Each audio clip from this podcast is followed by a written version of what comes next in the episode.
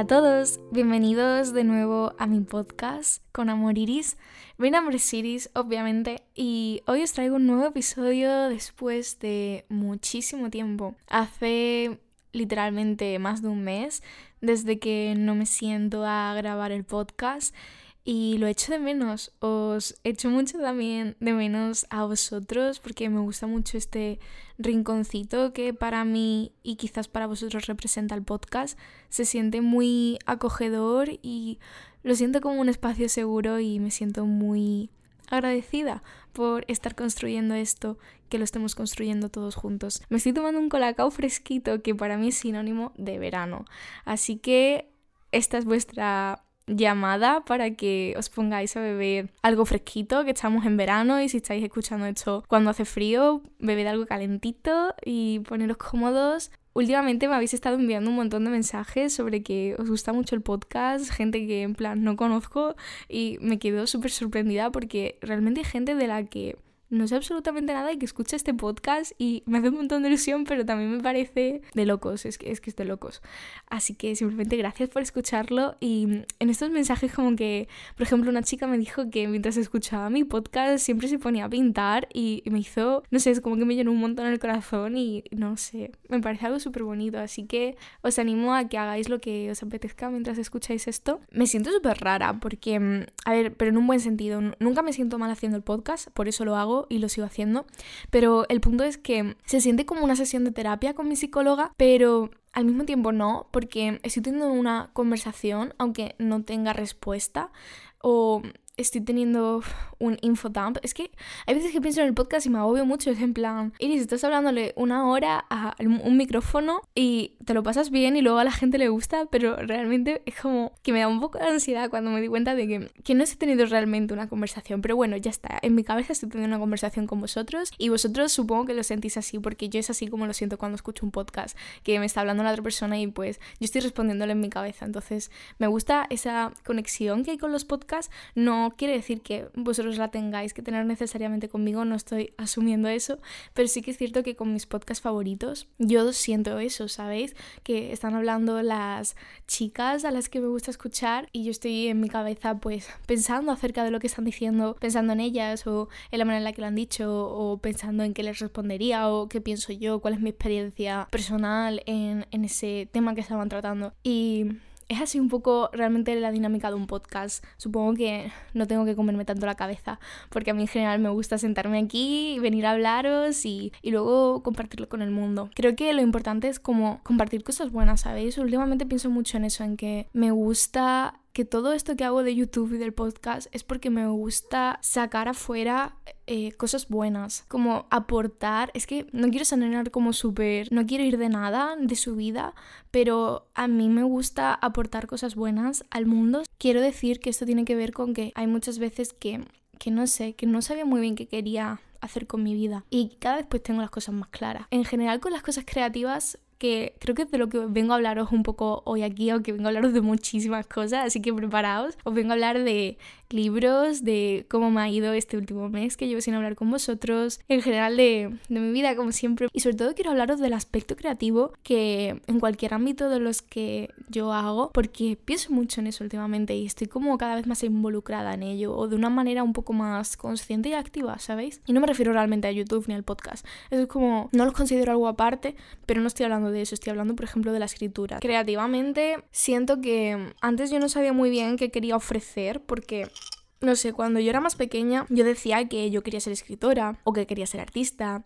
Yo en general siempre he querido dedicarme pues a cosas creativas. Hubo un tiempo en el que quería ser pintora cuando era súper chiquita. Luego me di cuenta de que quería ser escritora y, y supongo que a día de hoy sigo queriendo ser escritora. Pero independientemente de eso, siempre estaba con la incertidumbre, con la duda de cuál era el trasfondo de todo esto, o sea, cuál era el motivo. Y yo siempre me decía a mí misma que todo lo que yo creaba lo hacía para mí misma y era totalmente cierto. O sea, no tiene que ver con que ahora cuestione mis intenciones de mí yo de hace años. Pero también yo sentía una especie de insatisfacción porque siempre sentía mucha inseguridad con las cosas que creaba, con las cosas que escribía, con las cosas que pintaba y no, no terminaba de, de reconciliarme con la idea de, de exponerlo. O sea, a mí nunca me ha gustado compartir lo que escribo ni lo que pinto. Y no porque realmente me dé vergüenza, sino porque yo no quería que la gente supiera de mí. Quería quedármelo para mí porque era una persona muy reservada hace unos años, aunque ahora sea justo lo contrario, irónicamente. Las personas cambian, como os dije en el episodio anterior, y también me gusta este cambio. O sea, últimamente pienso mucho en mí, pienso en eso y inmediatamente pienso, ¿sabéis en esta cosa que se dice de qué pensaría vuestro yo de hace cinco años de, de vuestro yo de ahora? Estaría como orgulloso, estaría obsesionado con vosotros y siempre me, me lleno como de mucha ternura al darme cuenta de que probablemente sí, o sea, probablemente mi yo de hace cinco años pensaría que soy una chica chulísima y le encantaría pues ser mi amiga y conocerme y eso me llena de amor porque siento que las partes y las etapas de mí misma están todas unidas, ¿sabéis? Y que todo tiene su sentido. O sea, yo ya no menosprecio a la Iris de, de 13 años, porque la Iris de 13 años tenía sus problemas y yo no puedo recriminárselo. Y tenía 13 años, o sea, pobrecita. Cuando ahora pienso en la Iris de 30 años, pues no sé cómo será, aunque me dé miedo, pero sé que estará muy orgullosa de mí, ¿sabéis? Y yo sé que estoy muy orgullosa de ella. No sé por qué estoy hablando de eso. Ah, bueno, lo que se estaba diciendo es que creativamente siempre me preguntaba cuál era el propósito, porque a mí no, no me gustaba, yo, yo decía, quiero ser artista, pero yo no quería mostrarle nada a nadie. Yo estaba bien con eso, me debe igual, no estaba excesivamente preocupada por eso con 15 años. Pero si era tipo, tiene que haber algo más, hay algo que se me está escapando, hay algo que necesito resolver o darme cuenta de. Y justo hace un año, en agosto del año pasado, que yo me di cuenta de que algo en mí había cambiado, ¿sabéis? El chip había cambiado. De repente yo lo que quería era compartir cosas. No tanto compartirme, sino compartir una sensación, compartir cosas que yo amaba. Quería que otras personas también se enamoraran de esas cosas que, que yo eh, había amado. No sé, es como que en general quería y quiero aportar cosas buenas, ¿sabéis? Esto de que cuando estás aportando buenas energías, no tanto porque luego las vayas a recibir, que yo estoy totalmente de acuerdo en que cuando aportas cosas buenas, luego las, las recibes de vuelta y, y que es al final pues totalmente cíclico. Lo que quiero decir es que mm, me di cuenta de que no quería centrarme solo en mí o quería ir más allá y aprender cosas de mí que no, no conocía o convertirme en una persona de la que no tenía ni idea que podía llegar a ser o quería convertirme en. Y si la Iris de agosto de 2020 me viera ahora, eh, se quedaría completamente en shock porque mi vida ha cambiado muchísimo, pero muchísimo y han pasado tantas cosas inesperadas de las que no podía yo predecir hace un año. También yo misma como persona, todo lo que me conformaba ha cambiado, aunque siempre se mantenga una esencia y no puedo parar de pensar en esa iris de agosto de 2020, porque fue justo en ese momento cuando me di cuenta de todo esto, que yo quería aportar buenas energías, que quería crear cosas bonitas que me, que me hicieran sentir satisfecha y completa, quería crear a partir de lo visual. Es como, hay veces que me pienso como, quizás simplemente soy una chica que ama crear cartas de amor visuales y, y eso me gusta mucho, ¿sabéis? O sea, no tanto por el concepto, sino porque creo que es un poco lo que, lo que me define ahora, ¿sabéis? O sea, me gusta expresar todo esto y, y no sé, por ejemplo, el otro día estaba viendo una película, ahora no me acuerdo del nombre, pero decían una cosa que, que yo siempre me he dicho desde que empecé a escribir y es esto de que las palabras existen para expresarse y me parece algo tan bello, o sea, no sé, llevo escribiendo básicamente toda mi vida porque cuando recuerdo mi vida la recuerdo a partir de los 12 años, todos los otros años son como dispersos y la persona que yo era no, no realmente no era una persona en sí, se estaba formando, era una niña y no recuerdo una vida en la que no escribiera, en la que las palabras no fueran lo más importante. Y siempre me, me sorprende mucho el poder que tienen porque Da igual lo que escribas, ni cuánto escribas, ni cuánto lleves escribiendo, las palabras siempre tienen ese, ese poder para sorprenderte y para volver a atraparte. No sé, a mí escribir es que me cambió la vida y no sé por qué estoy hablando. Sí, sí, ya lo sé. Estoy ubicada, aunque parezca que no. El punto es que escribir es algo maravilloso. Yo siempre pensaba en eso que os decía, porque también eso son como las preconcepciones que tenemos de nosotros mismos a partir del otro, lo que os decía en el anterior episodio, que hay veces que nosotros tenemos una concepción de nosotros mismos formada a partir del otro, de la otra persona, que viene de nuestros familiares, nuestros amigos, de lo de todas estas palabras que hemos ido absorbiendo desde que somos pequeños. Y eso al final crea unas pretensiones, unas ideas sobre lo que deberíamos ser o cómo deberíamos ser, conscientes o inconscientes, nos demos cuenta o no, pero eso está ahí. A mí me, me llama mucho la atención porque yo siempre, es lo que estaba diciendo, yo pensaba, yo quiero ser artista o yo quiero ser escritora, pero siempre había algo que a mí me fallaba y decía, ¿qué es lo que no está funcionando? Porque cuando me siento a escribir hay algo que siento que está fallando, independientemente de mi inseguridad o de mi falta de técnica. ¿Qué ocurre aquí que yo siento que falla? Lo que yo pienso que fallaba es que no tenía un verdadero propósito, o sea, tampoco quiero que me malinterpretéis, o sea, no hace falta tener un propósito, esto no es cuestión de tener una misión en la vida, ni algo a lo que dedicar tu vida, no, no estoy llevándolo por ahí, sino que yo necesitaba tener algo más allá de... Joder, no sé ni qué estoy diciendo. Es que me, me confundo mucho, hace mucho calor. También es que hablarle a la esquina de la pared de Carmen es súper estimulante. No sé, en plan, es como que yo no es que necesitara un objetivo en la vida, aquella cosa a la que dedicar mi vida. Yo siempre he amado hacer múltiples cosas y no me quedaría nunca con ninguna, me quedaría con todas. Por eso no va por ahí, sino que yo cuando escribía o cuando pintaba, yo lo hacía por mí, pero yo necesitaba que si yo quería dedicarme a eso, porque al final yo siempre acababa derivando en yo quiero dedicar mi vida a esto, pues yo necesitaba encontrar la manera de dedicar mi vida a ello. Porque sí, está muy bien, quiero ser artista, quiero dedicarme al arte, pero ¿eso de qué sirve? O sea, ¿de qué sirve si no sabes cómo quieres hacerlo? Porque sea más o menos factible, independientemente de las de las convenciones sociales que tenemos establecidas en nuestra cabecita, yo necesitaba encontrar la manera en la que yo quería exponerme al mundo. Yo hace un año, en agosto de 2020, tuve la comprensión de que yo quería expresarme al mundo, expresar mis palabras o expresar las cosas que amo porque me apetecía expresarlas de esta manera a través de internet. Y me da la sensación de que siempre estoy hablando de lo mismo, que siempre estoy hablando de la escritura, de mi relación con las redes sociales, etc. Pero bueno, aquí habéis venido a escucharme divagar, no lo sé. Es como que siempre me siento súper con agobio e insegura en plan, Iris, ¿qué estás diciendo y cómo lo estás diciendo? Y esto ya lo has dicho 20 veces, pero es lo que os decía en plan, intento ser lo más real posible y también son los temas recurrentes que yo tengo en mi cabeza. O sea, siempre estoy pensando en estas cosas que ahora de repente han empezado a formar parte de mí, porque yo hace un año no tenía YouTube, ¿vale?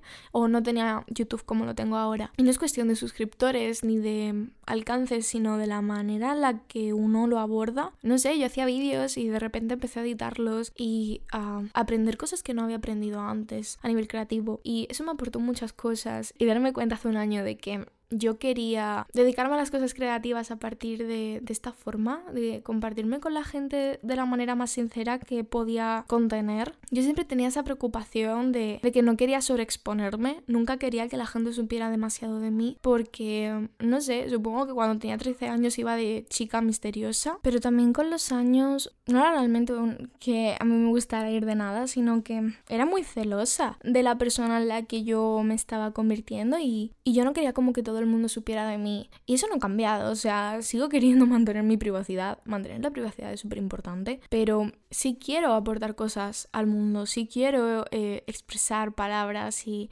crear vídeos y intentar hacer de eso algo bueno.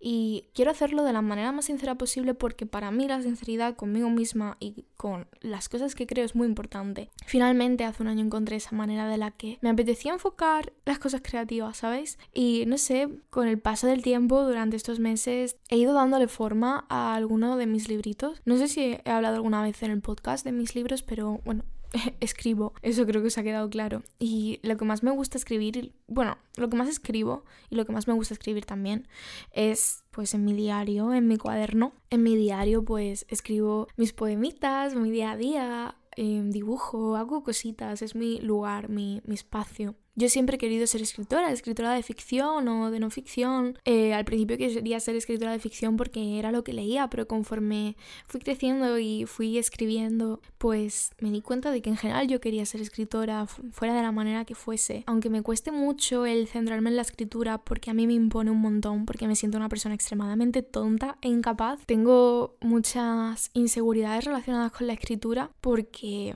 me parece súper complicado escribir, o sea, escribir es súper complicado sin duda, pero no es lo mismo sentarte a escribir tus silly little things, tus cositas, que las cosas que te pasan en tu día y el cómo sientes las cosas, darle forma, a ponerte a escribir una historia de fantasía como la que yo quiero escribir o a escribir historias de ficción que, que llevan en mi mente años, no sé. Ahora mismo estoy trabajando en varios libros. Me gusta hablar de esto porque a mí me, me hace mucha ilusión hablar de mis libros, pero Estoy como trabajando en tres libros. Dos son de no ficción y uno es de ficción, de fantasía. No sé, quiero hacer una buena saga de fantasía. Estoy informándome mucho al respecto. O sea, pienso que escribir un libro no es solo escribirlo y ponerte a escribirlo, aunque esa es la parte más importante, sino todo el research, la investigación, el trasfondo y todo lo que aprendes. Y si yo tengo tanta inseguridad, pues lo mejor que puedo hacer es aprender, ¿no? Yo siempre pensaba eso. Y siempre como que iba posponiendo el ponerme a aprender. Y llegó un punto este verano que dije, mira, Iris, ya está, ponte a escribir, ponte a escribir, haz tus playlists de los personajes en Spotify si quieres, pero ponte a dar clases con Brandon Sanderson si tienes tanto miedo de que vas a hacer una historia de fantasía fatal. Mm, da clases con él, toma apuntes y cuando terminas las clases te pones a escribir y hacer la mejor historia de fantasía de tu vida. Hay una cosa que una youtuber dijo el otro día que ha publicado un libro y decía algo como stop procrastinating, en plan, deja de procrastinar y ponte a escribir, no no, te veas tutoriales magistrales de escritores súper no sé cuánto.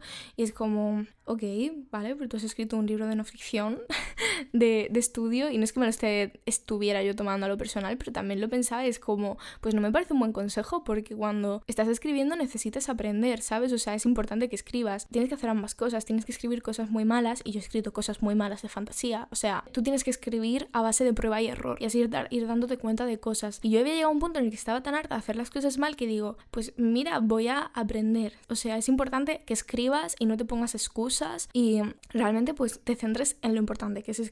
Pero sí es cierto que me parece importante también documentarse acerca de X cosas según el libro que estés escribiendo. En plan, en cualquier libro que escribas vas a necesitar documentarte y realmente prepararte para escribirlo o prepararte para, en general, idearlo. Y eso es un poco lo que yo estoy haciendo con las clases de Brandon Sanderson, o sea, me parecen súper útiles porque Brandon Sanderson es un escritor de fantasía muy famoso y a mí me encanta su trabajo, o sea, me he leído casi todos los libros de Brandon Sanderson. Los que no me he leído ha sido porque no quiero terminar todos los libros de Brandon Sanderson o porque no tengo dinero para comprármelos, etc. Yo, yo respeto muchísimo a este hombre, lo respeto muchísimo en calidad de escritor. Y me parece que sus clases son súper chulas, o sea, él tiene como, él da clases en la universidad y da clases de escritura, en plan de fantasía y sci-fi, ciencia ficción, y son muy largas, en plan, son literalmente clases de universidad y estoy aprendiendo un montón, pero un montón, y me está ayudando mucho como a motivarme cada vez más por escribir mi historia, a pensar cosas, y estoy en las clases y me ocurren nuevas ideas, y es justo lo que yo necesitaba, necesitaba el dejar de estar aterrorizada por escribir un libro. Y luego mis otros dos libros de no ficción es mucho más fácil, simplemente que me da pereza.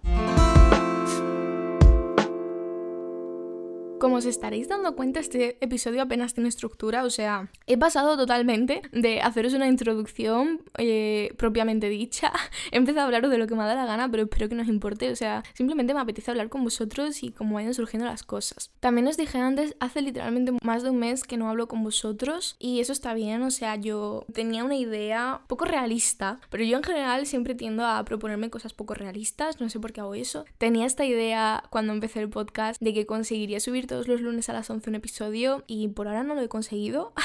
por ahora no estoy consiguiendo ser súper constante y solo llevo 5 episodios publicados, o sea que imaginaos. Yo en general no soy una persona constante, pero cada día hago mis affirmations y me digo que sí soy una persona constante y en algún momento me convertiré en una persona constante. Marcad mis palabras. El punto es que yo quería hacer de esto algo súper constante todas las semanas y sigo queriendo hacerlo. Pero también me gusta tomarme mi tiempo. No me gusta forzar nada y me gusta escucharme. Saber cuándo quiero o cuándo no quiero, cuándo es el momento y cuándo no. Prefiero priorizar eso a subir un episodio que sea mediocre o que realmente no aporte. Y bueno chicos, ahora hablándoos un poco de actualizaciones de mi vida, muy brevemente os la voy a contar porque si me seguís en YouTube estaréis hartos de escucharme hablar de lo mismo y tampoco quiero ser como muy pesada porque no me apetece hablar de lo mismo siempre y quiero simplemente como hacer una pequeña actualización, pero básicamente eh, lo que llevo de verano he estado pasándomelo muy bien, he estado equilibrando el tiempo a solas, el tiempo con amigos, con familia, el entretenimiento, no sé, he pecado mucho de ver demasiadas series, eh, películas, jugar a los Sims, pero me lo he estado pasando bien, he estado descansando y era lo que necesitaba. Ahora espero ser capaz de en septiembre salir de esa dinámica porque tengo que hacer cosas de chica adulta, o casi adulta al menos. He estado contenta este verano equilibrando esas cosas. Eh, las últimas semanas he estado de caza de piso en Madrid con mis compañeras de piso y después de muchas semanas de ansiedad encontramos un piso. Eh, la cosa estuvo súper tensa una semana, no sabíamos si lo íbamos a conseguir, el tema de los papeles que teníamos que presentar, teníamos que ir a visitar el piso y lo pasé muy mal esa semana, no podía dormir, dormía mal, estaba todo el rato muy agobiada, no podía sacarme de la cabeza el tema del piso. Total, que al final se medio solucionó, subí a Madrid, conocer a Lucía fue algo súper bonito porque, no sé, se sentía como, como si fuera mi amiga, ¿sabes? De, de siempre, como si no la hubiera conocido de repente un día en Twitter y decidiéramos compartir piso porque sentíamos que nuestras vibras conectaban, pues de repente la conocí en persona y al principio, pues obviamente raro. Es lo típico de desvirtualizar a alguien. Fueron como pasando las horas y yo me sentía súper cómoda con Lucía y realmente sentía que, que no sé, que había una conexión súper bonita. Me hizo mucha ilusión porque va a ser mi compañera de piso y,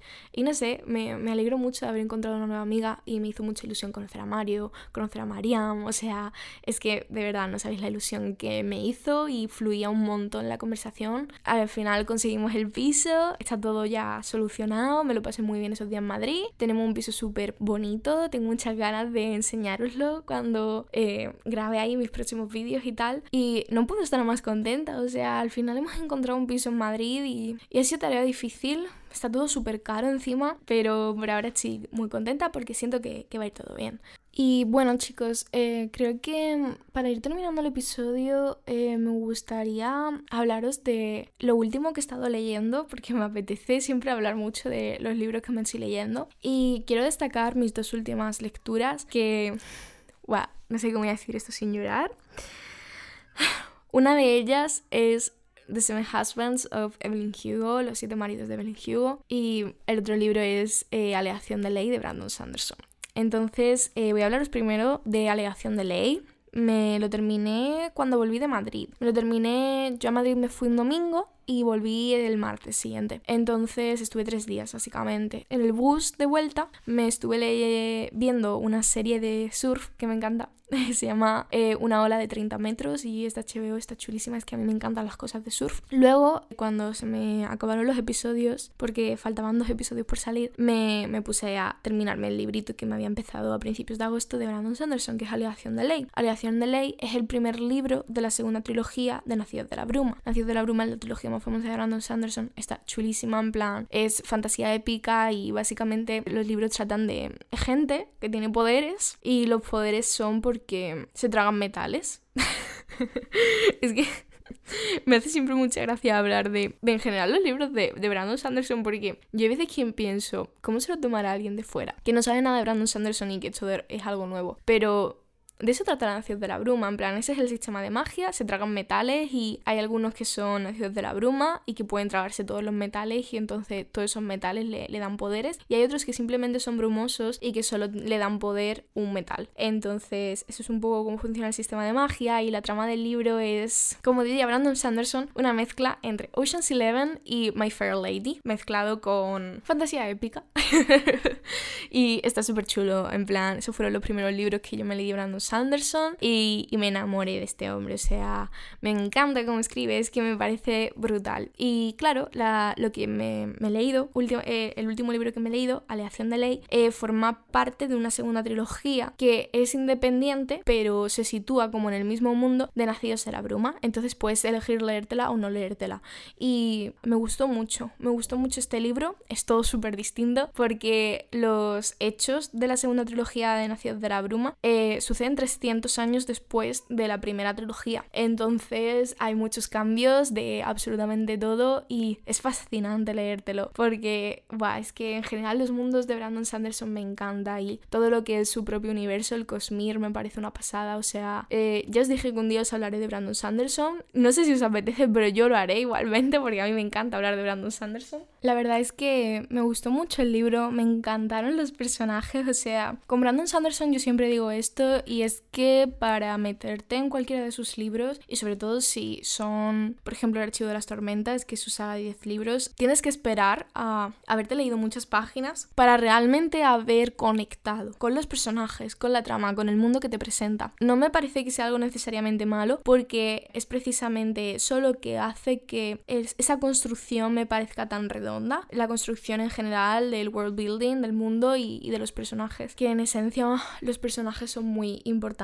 A mí me parece que los personajes son los más importantes en cualquier historia que estén bien desarrollados. Y como siempre me pasa con los personajes de Brandon Sanderson, al principio es en plan, me aburren, no, no conecto, pero luego estoy de repente en la página 200 y es como que mataría por esos personajes. Y me parece algo súper característico de leer a Brandon Sanderson. Y me han gustado mucho, mucho los personajes. Literalmente los, hay tres personajes principales, aunque uno es el protagonista, y los tres me, me flipan. Me parece una novela súper chula. Y ahora chicos, ahora chicos, viene el momento que yo no quería enfrentar, pero viene. A finales de julio me leí Los siete maridos de Evelyn Hugo. Y yo llevo posponiendo años el leerme este libro. He oído hablar un montón de este libro. Está escrito por Taylor Jenkins Reid es como que esta escritora escribe libros de famosos, de su propio universo de famosos ficticios y es que es algo chulísimo, o sea, qué idea tan chula. Tengo muchas ganas de leerme sus otros libros, Daisy Jones y Malibu Pero el que me he leído por ahora son Los Siete Maridos. No sé qué deciros porque es de mis libros favoritos, le puse 5 estrellas del tirón en Goodreads y me encantó, me encantó, por supuesto. Yo lo había estado posponiendo mucho porque necesitaba encontrar el momento de... Este es el momento de leerte este libro, Iris. A mí me pasa mucho eso y prefiero esperarme al momento en el que me lo pide el cuerpo. Y bueno, en general me cuesta mucho hablar de este libro. Ha significado mucho para mí y es un libro que, no sé, realmente no conozco ni una sola persona a la que no le haya llegado este libro y que, no sé, en plan, todos mis amigos en Goodreads eh, hablaban maravillas de él antes de que me lo leyera. Y de hecho, mi amiga Lucía, de la que os he hablado antes, se lo ha leído recientemente y me hace mucha ilusión porque le ha gustado también mucho. Y es que Evelyn Hugo, su librito, es algo impresionante. En plan, me gusta eh, mucho en general los personajes. O sea, me parece que el personaje principal del libro, que es Evelyn Hugo, está súper bien construido. Me encanta la evolución del personaje. Me parece muy, muy bueno. Y la trama es, no sé, a mí que me, llenó el corazón ese libro y me hizo sentir tantas cosas, me hizo sentir muchísimas cosas. Y por supuesto me hinché de llorar. O sea, los recomiendo un montón. Literalmente se lo recomiendo a cualquier persona. Leos Los siete maridos de Evelyn Hugo porque os va a encantar. Es un libro precioso. Y creo que voy a ir acabando el podcast, porque mientras estaba grabándolo, eh, he estado hablando con muchas personas que me han estado llamando y tal, entonces se me ha hecho el final súper tarde. No sé qué tipo de episodio ha quedado al final, pero ha sido un episodio un poco chill de hablar con vosotros de mis movidas, que hay por mi cabeza últimamente, de lo que me ha apetecido en este momento. Y espero que os haya gustado. No sé, eh, si me habéis echado de menos, lo siento mucho.